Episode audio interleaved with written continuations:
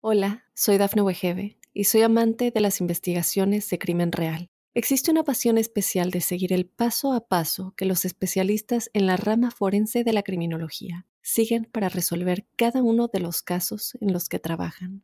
Si tú, como yo, eres una de las personas que encuentran fascinante escuchar este tipo de investigaciones, te invito a escuchar el podcast Trazos Criminales con la experta en perfilación criminal, Laura Quiñones Orquiza, en tu plataforma de audio favorita.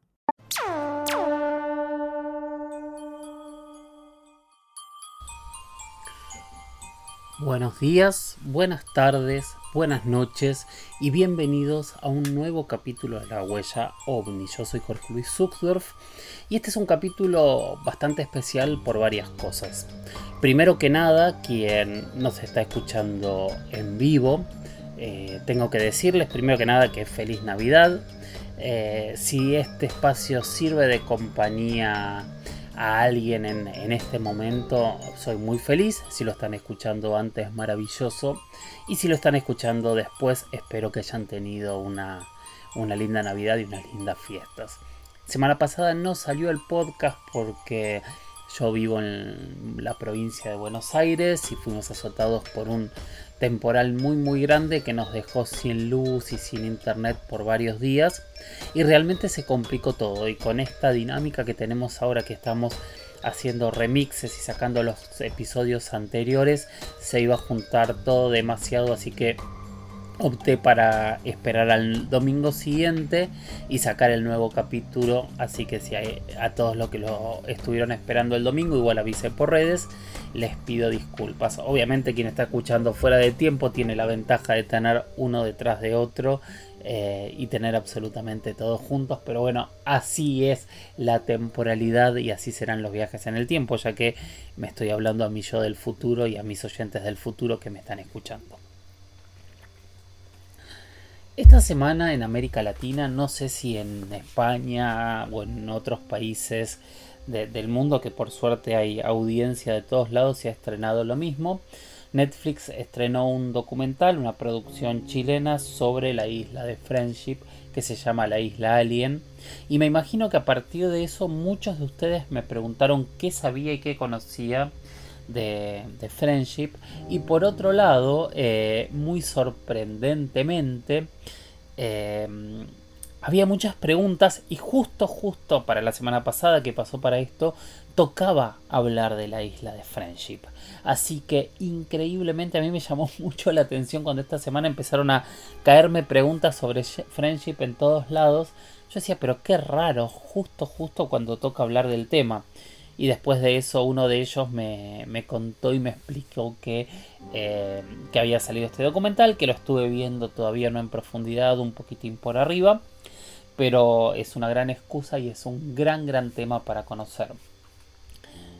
¿Es lo primero que se hace de Friendship? No, de ninguna manera. De hecho, yo hace dos años, para la primera temporada de Inexplicable Latinoamérica o para la segunda, ahora ya no tengo tan claro, para el capítulo que se llama Rincones Enigmáticos hablamos de esta isla sorprendente y también recuerdo por ejemplo eh, una serie de History Channel que se llama Expedición a la isla del fin del mundo o a la isla inexplicable en donde eh, un investigador que ahora perdón no recuerdo quién trataba de llegar a esta isla.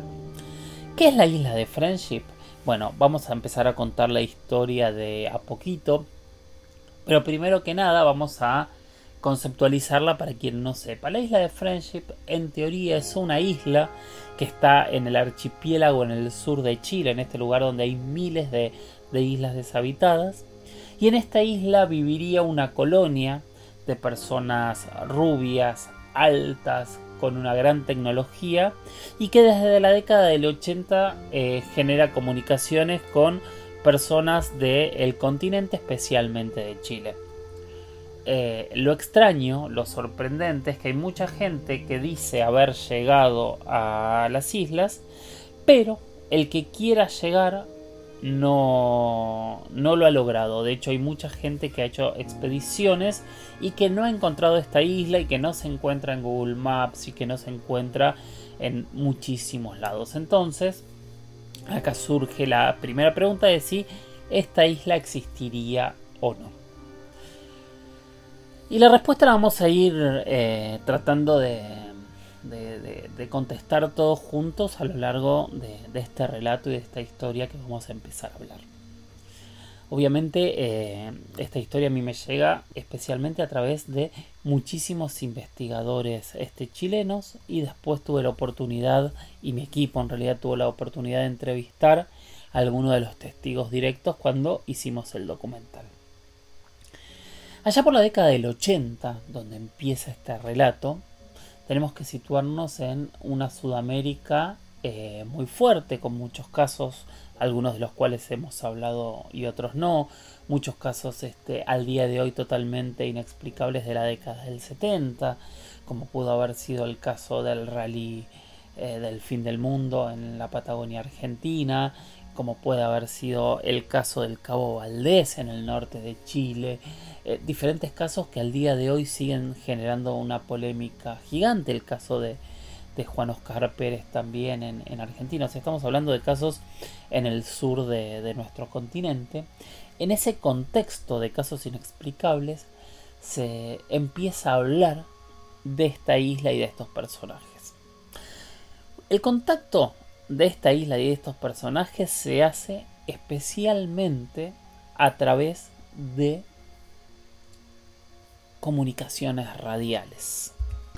Estas comunicaciones se dieron a través de algo que en aquellas épocas y los que tenemos este, algunas décadas más conocemos muy bien que se llamaban radioaficionados, o sea, personas que tenían em, estaciones de radio en sus casas con antena y a través de las frecuencias de radio se comunicaban y se contactaban con gente de todo el mundo. Algo así como lo que fue después terminando los foros de internet y demás de aquel momento. O sea, eran contactos con gente de diferentes lados en donde estas personas eh, podían interactuar y hablar eh, todo el tiempo. De qué hablaban y algunos intercambiaban datos, otros intercambiaban informaciones, otros contaban lo que sucedía en su lugar, em, en fin, también servía para, enviar información en, épocas de, guerra, etcétera, etcétera. O sea, era un, un sistema de comunicación que al día de hoy todavía, por supuesto, hay gente que lo sigue usando, especialmente los más nostálgicos, pero en ese momento había muchos radioaficionados, que así se los conocía, que se dedicaban a hacer contacto con personas de otros lados para conversar. De hecho, eh, es interesante, em, disgregando un poquito, en, en, una de las temporadas de The Walking Dead ocurre esto, en donde uno de los personajes se pone a conversar con con, con, otra personaje y se termina enamorando de su voz y emprende un, camino para encontrarla y ahí pasa una historia que nada tiene que ver con este podcast. Pero quiero decir todo el concepto de la radio aficionado especialmente para los más jóvenes eh, estaba muy de moda y era eh, muy muy usado incluso hasta eh, inicios largos de, del 2000 bueno en este contexto de los radioaficionados, entre el 83 y el 85, algunos radioaficionados de Chile empiezan a contactarse de diferentes formas y por diferentes motivos con eh, unos personajes que hablaban un español medio extraño, medio inglés, que tenían unos nombres específicos y que a ellos los sorprendía porque de golpe parecían conocerlos muy bien y conocer parte de su historia. Estos personajes se llamaban el principal Ariel, pero otros se llamaba Rafael, Natanael. Increíblemente todos tenían eh, nombres de ángeles y empiezan a darles información, les empiezan a contar quiénes son, qué hacían, les empiezan a, dar estas recomendaciones y empiezan a contar diferentes elementos. Eh, sin dudas, uno de los personajes eh, principales de, esta historia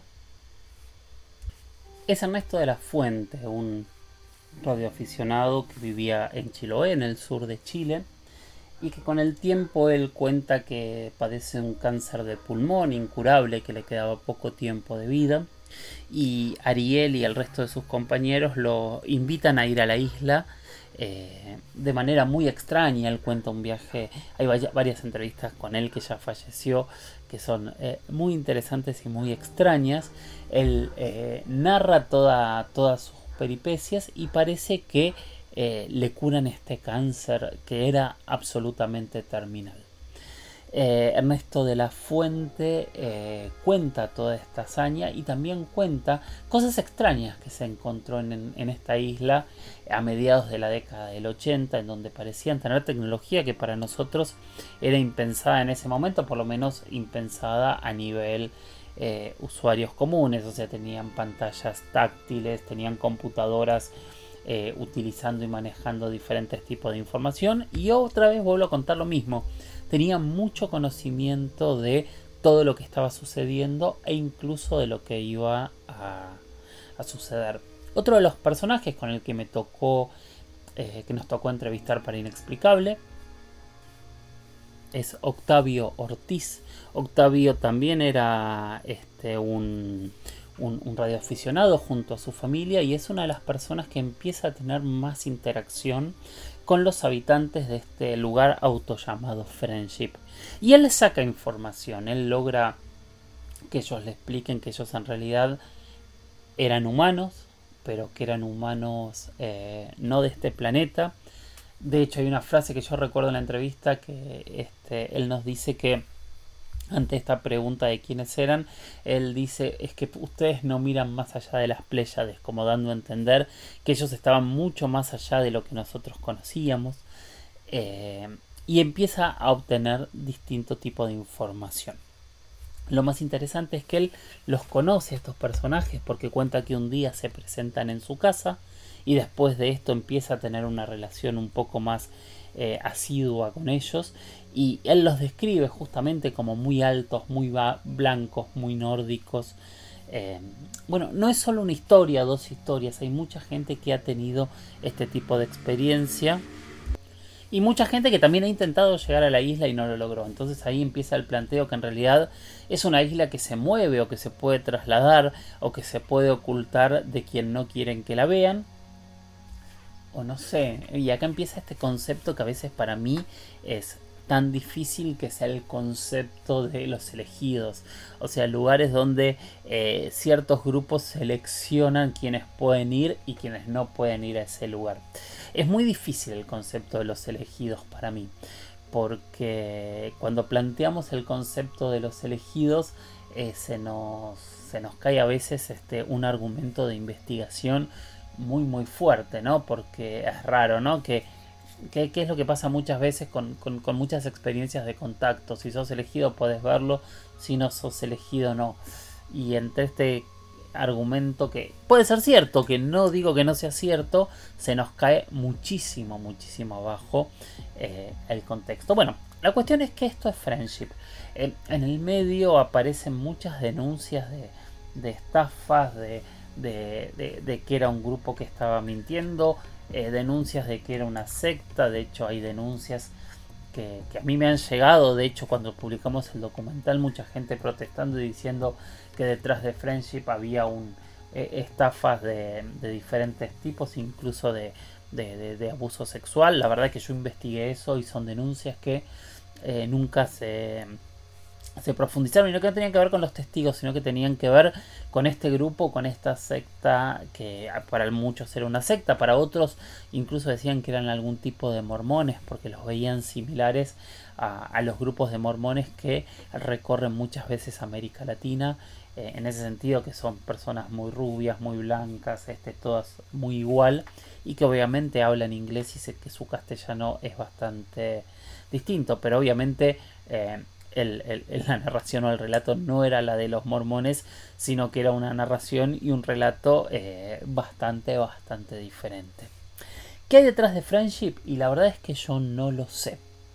Eh, cuando me tocó escuchar, conversar con los testigos, a mí me sorprende otra vez la coincidencia de diferentes lados. No tengo dudas de que estos testigos tuvieron algún tipo de contacto o relación con alguien y que lo que les decía esta gente era verdad.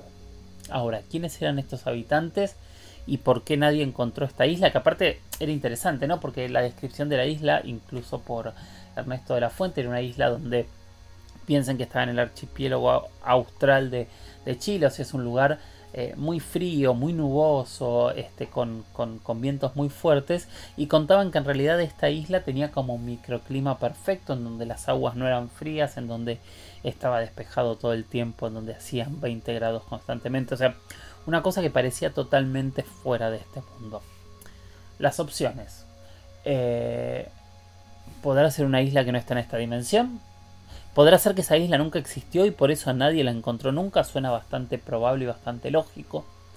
¿Será que sigue oculta y están ahí investigando o siguiéndonos o controlándonos o sabiendo quiénes somos y quiénes hacemos y esperando algo para darse a conocer?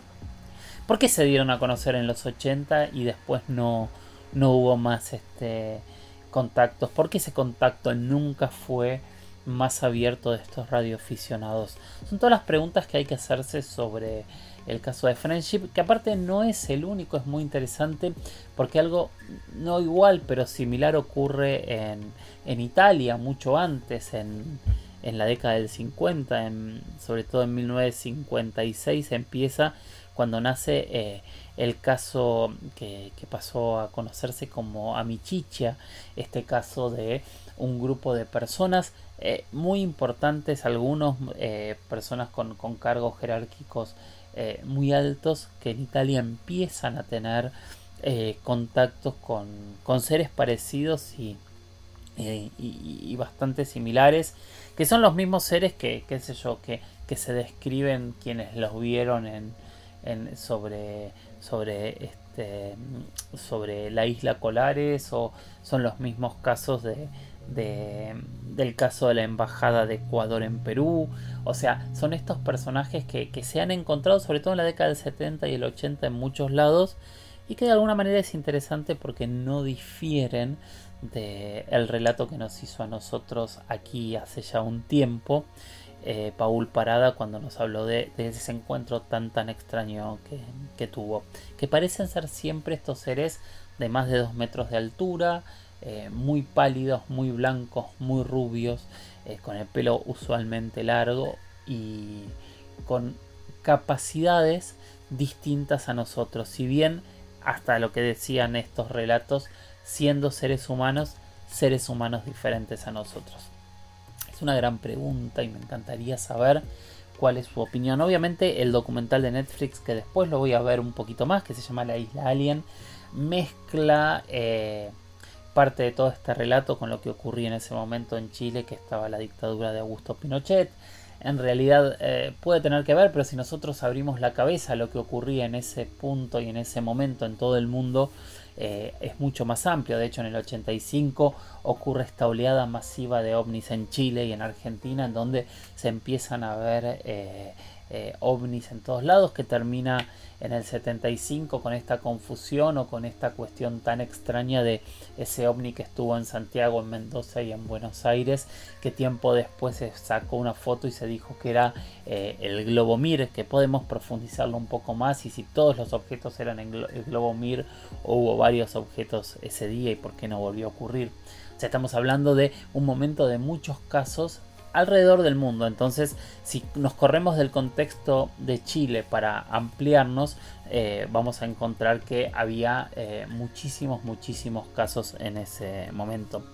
Entonces nada, yo ahí les tiro como dos puntas para que me las repregunten y lo hablamos, ¿no? Si quieren, hablamos de Amichicha como, como el primer friendship, porque aparte fíjense hasta el nombre, ¿no? Friendship, este, la nave de, de los amigos, podríamos decir, a mi chicha, que es eh, el grupo de amigos. O sea, estamos hablando de unos seres que yo no sé si son reales o no, pero que se nos presentan como amigos y se nos presentan como dentro de todos los relatos que hay de contactos con seres, con los seres más humanos que, que hemos podido saber cosas que recuerdo así salteadas que, nos contó Ortiz en la entrevista es que ellos estaban interesados en algunas cuestiones genéticas y que necesitaban tomar muestras de humanos para corregir algo y que a cambio traían tecnología y traían bienestar y traían varias cosas que siguen guardadas, ¿no? Si es así, estaría buenísimo que,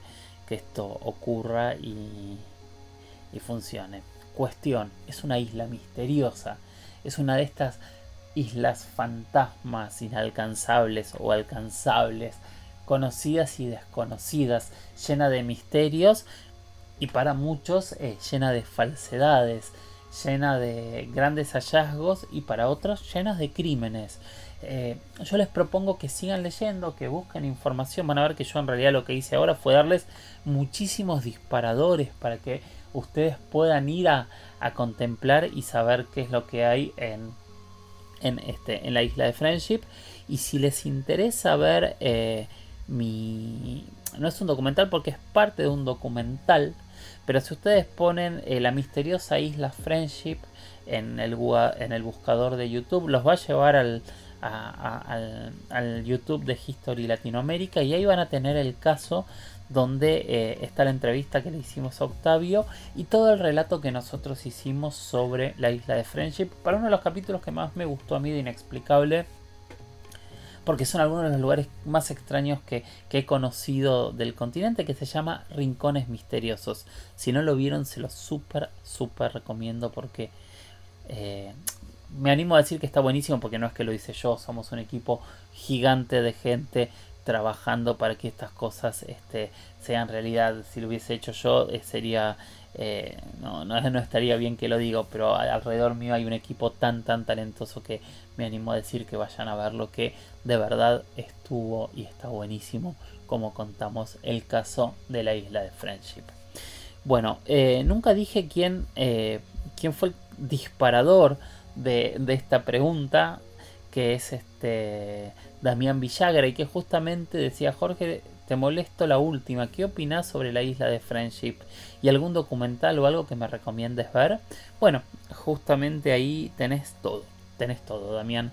Eh, hay mucho para ver, hay mucho debate y yo creo que este debate se va a abrir muchísimo más, sobre todo por todas las denuncias también que hay de uno y otro punto y tal vez hablar de, los casos, plantear eh, eh, estas temáticas nos ayuda a abrirnos y nos ayuda a buscar una verdad. Me parece que eh, estamos en uno de esos casos donde cualquier escéptico va a decir esto es mentira porque no hay ningún tipo de pruebas. Y es probable que estén muy cerca de la verdad, pero cuando hay tantos testigos que les contaron lo mismo, algo sucedió. Y si fue un engaño, deberíamos después de eh, tanto, tanto tiempo poder probarlo, ¿no? Poder entender quién hizo este engaño y por qué. Y si fue un mega engaño, ¿se basó en los relatos anteriores, como este que les contaba de Italia, o en realidad eh, no, no tuvo nada que ver y fue una enorme casualidad gigante? Las casualidades siempre son raras y analizables también, por supuesto.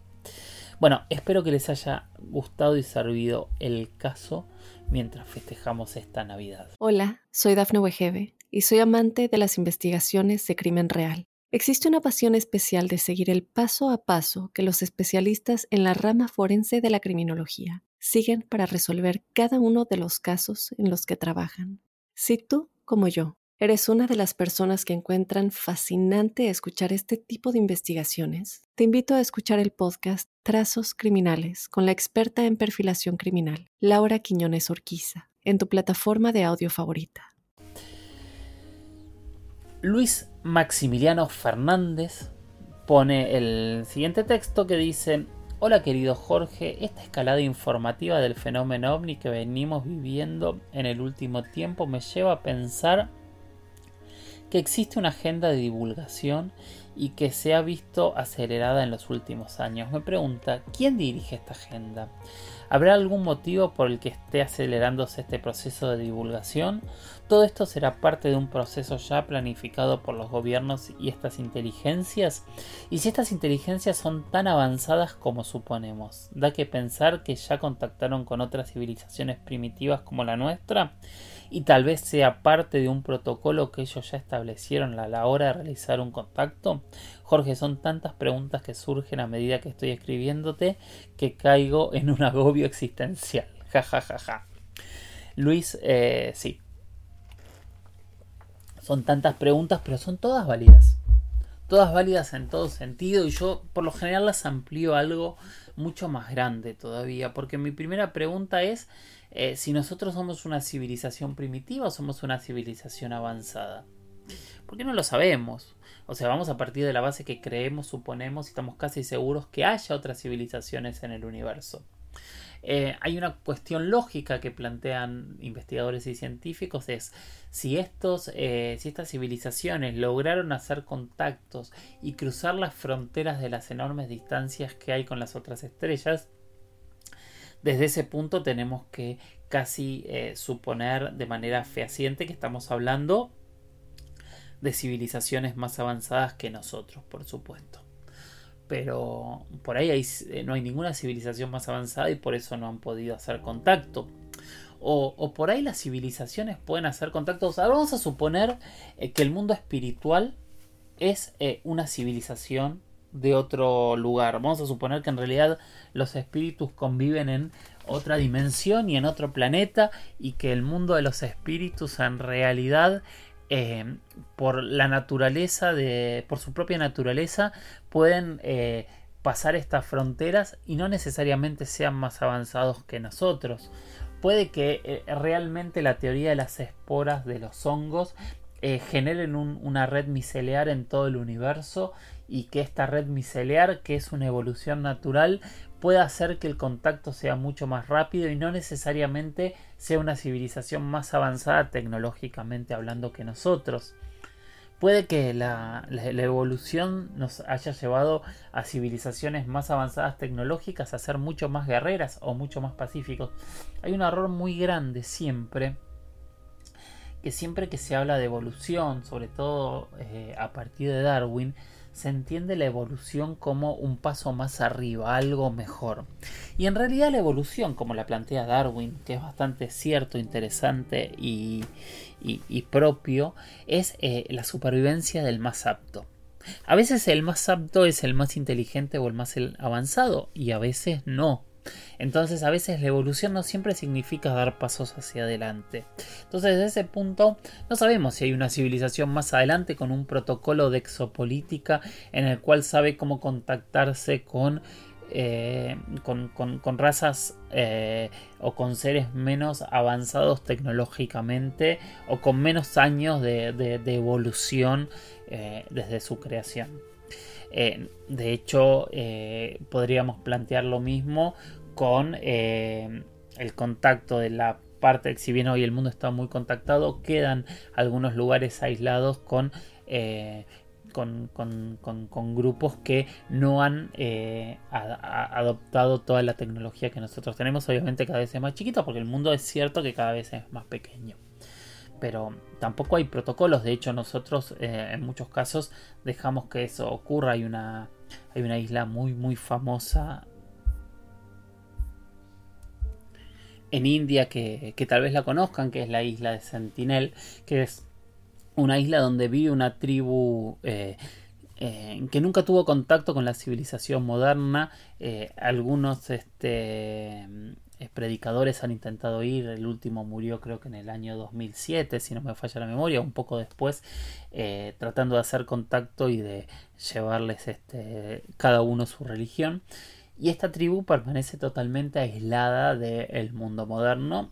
Y el planteo no es un contacto, sino India prohíbe acercarse a, estas personas, entre otros casos por el propio riesgo de que su sistema inmunológico debe ser totalmente diferente, pero también riesgo para nosotros porque por ahí ellos conviven con enfermedades que nosotros no conocemos y para nosotros son terribles. Entonces los protocolos de contacto son extraños y no necesariamente tienen eh, la línea que suponemos de hacer contacto. A veces los protocolos de contacto son de no contacto y eso daría una explicación. Siempre pensando que sean civilizaciones que piensen como nosotros y que busquen lo mismo que nosotros. Porque por ahí vuelvo a lo que hablaba hace dos minutos y hablamos de que las, los seres este, etéreos también son parte de este universo. Eh, por ahí su búsqueda es otra y por ahí su tecnología tiene que ver con una eh, con un cambio en, su naturaleza o con una evolución en su naturaleza que no tiene nada que ver con nosotros. Y por ahí estamos encontrándonos con vida alrededor nuestro que nosotros no la entendemos como vida. A ver, nadie ha planteado, por ejemplo, que las estrellas o los planetas sean vivas y sean parte de un sistema vivo, porque no es parte de la vida que nosotros entendemos, pero tal vez nosotros formamos parte de un cuerpo enorme que es vida y que ese cuerpo enorme eh, nos pone a nosotros como bacterias dentro de nuestro propio cuerpo. Es, muy complejo y, filosóficamente es un tema que yo amo discutir sobre qué es la vida y qué no es la vida y qué puede haber y qué no puede haber eh, dentro de, de, de, esta búsqueda de vida. Entonces, corriéndonos de eh, estas preguntas que nos abren un montón de temas y que lo único que hace es difícil responder eh, lo, que planteaste, Luis. Te pido disculpas, pero me parece que es, el modo de encararlo igual. Eh, pero si nosotros pensamos este punto es donde nos encontramos parados en diferentes elementos que son difíciles de analizar. Obviamente si lo pensamos desde el ser humano y claramente eh, es muy probable que el pensamiento estratégico del ser humano tiende a eh, ocultar, a tener información para tener poder y que esto sea sin dudas de esta manera. Ahora, ¿quién maneja la agenda? Eh, claramente las agendas este, de temas tan importantes eh, se manejan de una manera donde nosotros no tenemos claros quiénes son. Porque son agendas que por lo general perduran en el tiempo, o sea, son mucho más eh, duraderas que los gobiernos de turno. O sea, es algo interesante de lo que ocurrió entre Trump y Biden ahora, en donde uno firma una orden ejecutiva y el otro continúa esa misión, en donde empiezan a contar grupos de personas, de personal de inteligencia que durante años, pasando por distintos gobiernos, se dedicaron a investigar y a, viajar por el mundo para entender el fenómeno ovni. Eh, entendemos que eh, de alguna manera hay una organización, hay un orden en cómo se están ocurriendo eh, este tipo de, declaraciones cada vez más evidentes en donde empezaron contando que había organizaciones oficiales que investigaban en donde después empezaron a contar y a mostrar algunas de las pocas pruebas que habían investigado empezaron a mostrar archivos secretos que tenían guardados empezaron a dejar hablar a personajes importantes diciendo cuáles eran sus conclusiones o sus experiencias. Esos personajes dejaron de ser border, dejaron de ser polémicos, como si ocurría con personajes que mucho tiempo antes se habían animado a hablar. Eh, pero todavía no hay pruebas. Yo espero que este 2024, si estás escuchando este 2024, veremos si tengo razón o no.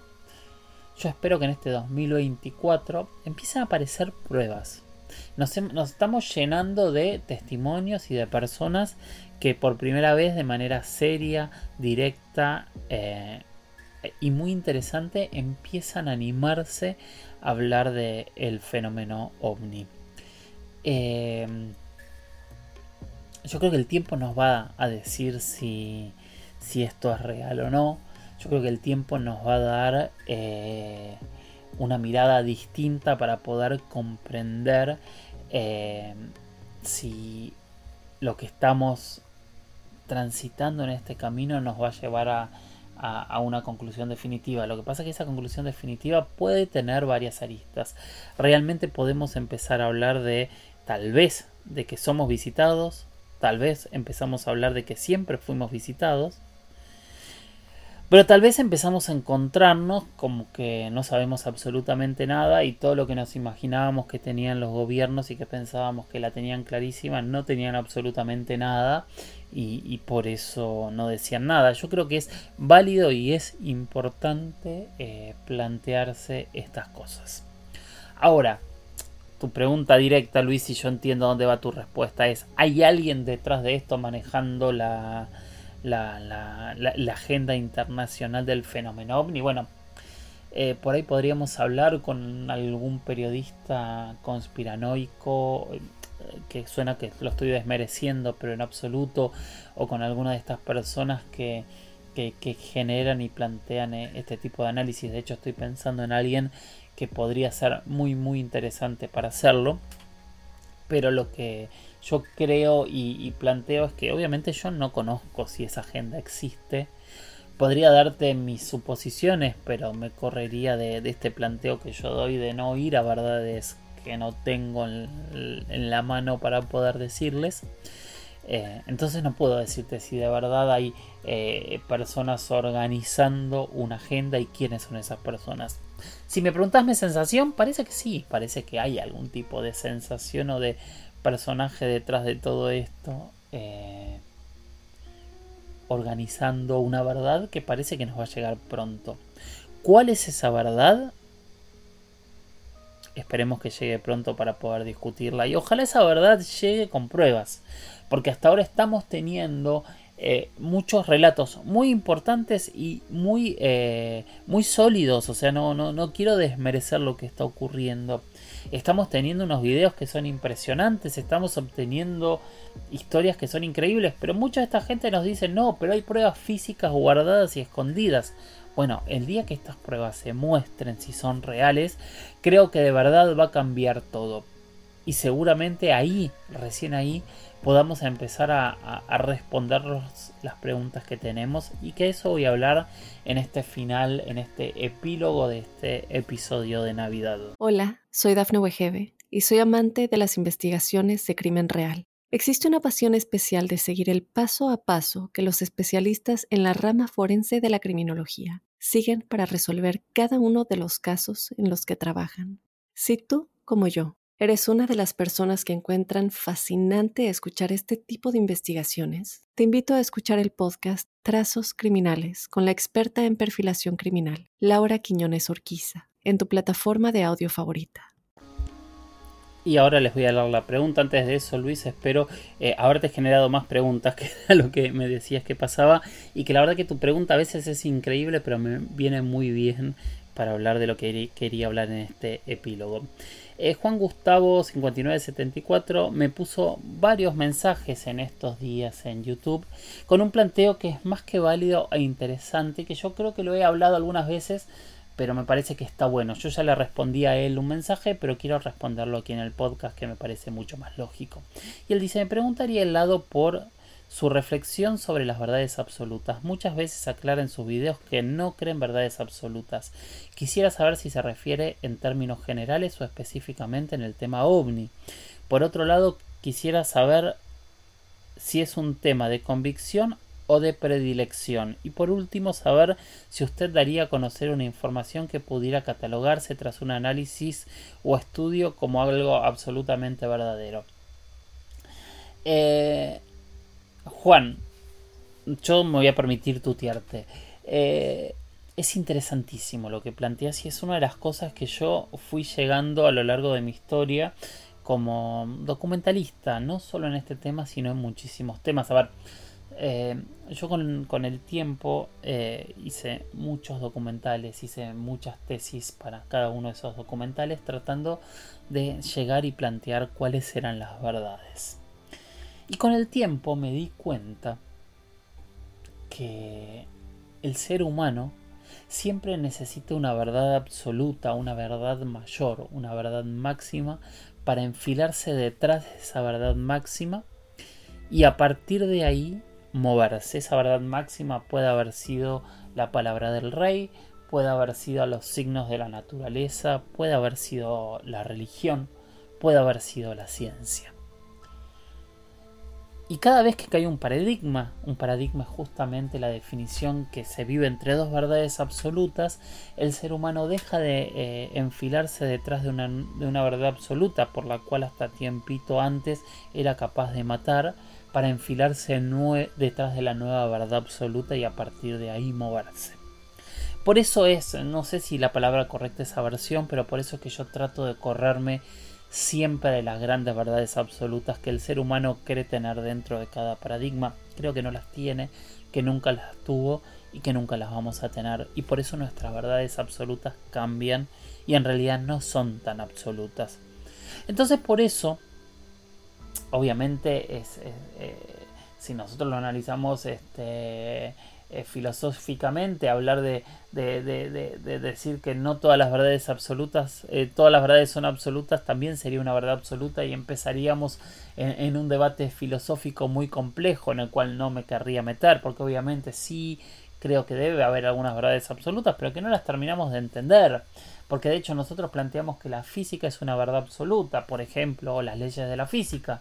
Pero cuando de golpe nos, nos eh, empezamos a introducirnos y, la ciencia empieza a entender lo que es la física cuántica, empieza a entender que las leyes que de, la física que eran absolutas en el mínimo eh, en la física del átomo dejan de funcionar y dejan de ser así, entonces esas leyes físicas tampoco son absolutas.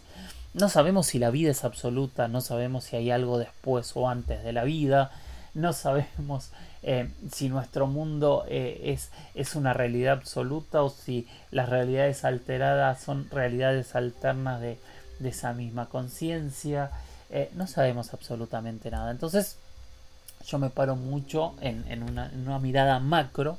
En, en este concepto que, que, es mío y que yo no, no, no quiero vendérselos a ustedes como ustedes piensen exactamente igual que yo. Pero yo quiero ser honesto con ustedes. Entonces planteo mis miradas desde este punto de vista, de este punto de, vida, de, vista, perdón. Para mí las, la, las verdades eh, no son absolutas. Y cuando hablamos en el mundo del misterio, después de haber recorrido tanto, después de haber hecho más de 5.000 entrevistas, yo me acuerdo de que al principio entrevistaba a mucha gente que me afirmaba cosas que para mí eran imposibles, casi ridículas, y que a veces las argumentaciones eran tan contundentes que yo me sorprendía y de golpe eh, había conceptos que ellos planteaban como eh, el mundo de los gigantes, el mundo de las sirenas, el mundo de los extraterrestres, el mundo de los duendes, el mundo de las hadas, el mundo de los fantasmas, el mundo de los demonios, no sé, en fin, millones de mundos distintos en donde sus planteos eran todo esto existe. Y cuando uno empezaba a caminar y a, entender que uno recorría muchos mundos, decía, bueno, pero si esto existe, sería de alguna manera contradictorio a esto, el mundo de los santos, el mundo de los ángeles, no sé. Eh, todo, todos los conceptos juntos, si no se hermanaban en un mismo concepto, muchas veces son contradictorios. Como esa gran frase de Ned Flanders en Los Simpsons de eh, ¿por qué me abandonaste Dios si he seguido al pie de la letra todo lo que dices en la Biblia, incluso las cosas que contradicen a las otras cosas. Eso es lo que nos pasa en el mundo. Hay muchas verdades que se contradicen con otras verdades absolutas y que a veces conviven. Em, y esa convivencia eh, a mí me hizo entender que las verdades absolutas en realidad nos sirven para enfilarnos dentro de una búsqueda de esas grandes preguntas. ¿De dónde salió todo esto, de este pensamiento que yo tengo? Eh, es bastante gracioso, pero no sale del mundo del misterio. Yo hace muchos años eh, empecé a hacer un documental que, nunca salió al aire, que tenía que ver con el poblamiento americano. Y en ese documental de poblamiento americano yo me encontré con toda la historia de la teoría de Clovis, que al día de hoy se sostiene como la teoría principal del poblamiento americano, que es eh, la cultura Clovis, que es la más antigua que se ha encontrado en el norte, y tiene que ver con, eh, con el paso de, los hombres por el puente eh, que se hizo de hielo en el estrecho de Bering y que después de ahí, hace unos 14.000 años, empezaron a bajar hasta llegar al sur del continente americano y generando todas las culturas que hay en América. Pero de golpe nos encontramos que había resabios de seres humanos de 14, 15 mil años de antigüedad en el sur de Argentina, eh, resabios muchos más antiguos en Chile, construcciones que parecen mucho más antiguas en Perú o incluso en Brasil, o sea, en el sur del continente había muchas eh, civilizaciones muy anteriores a Clovis. Entonces, en vez de caerse la teoría de Clovis, se empezaron a generar eh, hipótesis secundarias que sustentaran todo y sosteniendo Clovis como el poblamiento americano. A partir de ese momento yo entendí que en realidad para mí, desde mi punto de vista totalmente subjetivo, las verdades absolutas son solo una guía para entender qué es lo que ocurre. Como les decía antes, cuando nos volcamos al mundo eh, más relacionado con el fenómeno ovni o el mundo paranormal, muchos pensarán que yo no me quiero comprometer para decir, bueno, sí, las momias de Jaime Maussan son extraterrestres o eh, lo que como hablábamos hoy, friendship es real o el contacto es real y, los contactados este, son, todos nos están contando eh, información que realmente... Eh, desconocemos sobre civilizaciones que se contactan con nosotros de otro lado del universo. Por otro lado están los escépticos que dicen todo es mentira, tenemos parte que son fabuladores, tenemos partes que les encanta el misterio y tenemos un montón de gente que se confunde cosas que son perfectamente explicables y les dan el carácter inexplicable. Hay fabuladores, por supuesto, y se los ha probado. Hay errores, muchísimos y se los ha probado. Hay cuestiones inexplicables que al día de hoy nadie sabe qué son y no se han podido explicar. Por supuesto hay muchísimos y nadie lo ha podido explicar. Entonces, esta convivencia entre quienes se pelean por tener la verdad diciendo que todo esto existe y quienes se pelean por tener la verdad diciendo que nada de esto existe, yo elijo pararme en el medio. Eh, perdón, me olvidé tu nombre. Eh, aquí está. Este Juan, Juan Gustavo. Yo elijo pararme en el medio. Yo elijo pararme en un punto en donde entiendo que la humanidad, desde que es humanidad, siempre se peleó por ser el dueño de la verdad absoluta. Y yo creo que esa pelea por, por, ser dueños de la verdad absoluta nunca ha llegado a ningún lado. Y después entiendo que las grandes preguntas continúan más allá de los paradigmas, que era lo que te ponía bien el texto. Yo siento, entiendo, comprendo que eh, las grandes preguntas siguen siendo las mismas. A veces tienen respuestas diferentes, pero las preguntas siguen estando ahí.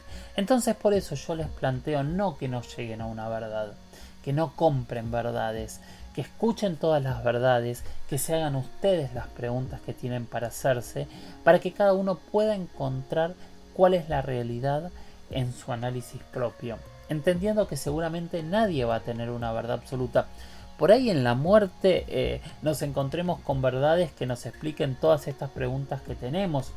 O por ahí esta construcción de pequeñas verdades hagan que un día podamos llegar realmente a una verdad absoluta que claramente es lo que necesita la humanidad. De hecho, les voy a contar algo. Eh, como les dije hace un tiempo, estoy trabajando ya en el libro de la huella ovni. Lo que pasa es que ya van más de 1200 páginas. Em, estamos terminando de transcribirlo. Una vez que se termine de transcribir, vamos a pasar a, leerlo y a corregirlo y a ver qué forma le damos. Pero por otro lado, yo tengo escrito una novela hace mucho tiempo que tengo muchas ganas de publicar, pero no he encontrado eh, cómo hacerlo. Que justamente el tema es la verdad. Como verán, la verdad es una de mis grandes obsesiones. Eh, Juan, espero que haberte conformado o no con esta respuesta. Por favor, este, replícame si hay algo que quieras seguir discutiendo. Creo que es válido y es interesantísimo lo que me estás planteando y te agradezco haberlo planteado. Y para todos los demás, espero que también haya sido enriquecedor.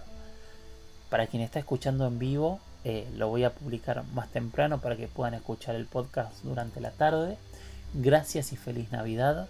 Si estoy acompañando a alguien en el momento de de las fiestas. Eh, para mí es un honor y un orgullo y gracias por dejarme estar ahí. Y para todos los demás, nos vamos a escuchar la semana siguiente y vamos a seguir subiendo los capítulos remixados.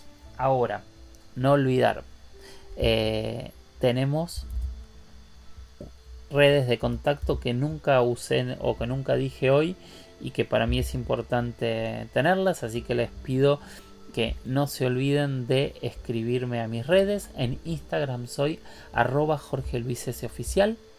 En Twitter soy arroba Jorge Luis S. 77. Hay un mail que es las historias de George. Perdón, eh, las historias de George arroba gmail.com. Y después eh, hay un nuevo elemento que es el WhatsApp armé para poder contactarme con ustedes, eh, para que me puedan enviar audios. O sea, yo acabo de poner un WhatsApp este, en base a lo que muchos de ustedes me pidieron de, de, que fuese más fácil eh, poder contactarse conmigo. Entonces ya está el QR por todos lados para que me puedan escribir ese WhatsApp que es de la huella Omni. Y les voy a dejar el número, anoten, es más 5 4 911 60 45 41 50 más 54 911 60 45 41 50 puse este número para que me manden más experiencias en primera persona y para que me manden también audios con preguntas. Por favor háganlo úsenlo llénenme de preguntas al, al WhatsApp, por favor. Y es probable que no responda por ahí, pero sí las voy a ir agendando para, para para poder este, seguir avanzando en este camino de verdades, dudas y preguntas. Gracias por estar ahí. Sigan mirando al cielo, sigan capacitándose, sigan haciéndose las mismas preguntas que nos hacemos desde el inicio de la humanidad y nos escuchamos en el próximo episodio. Feliz Navidad para quien lo festeje y chau chau.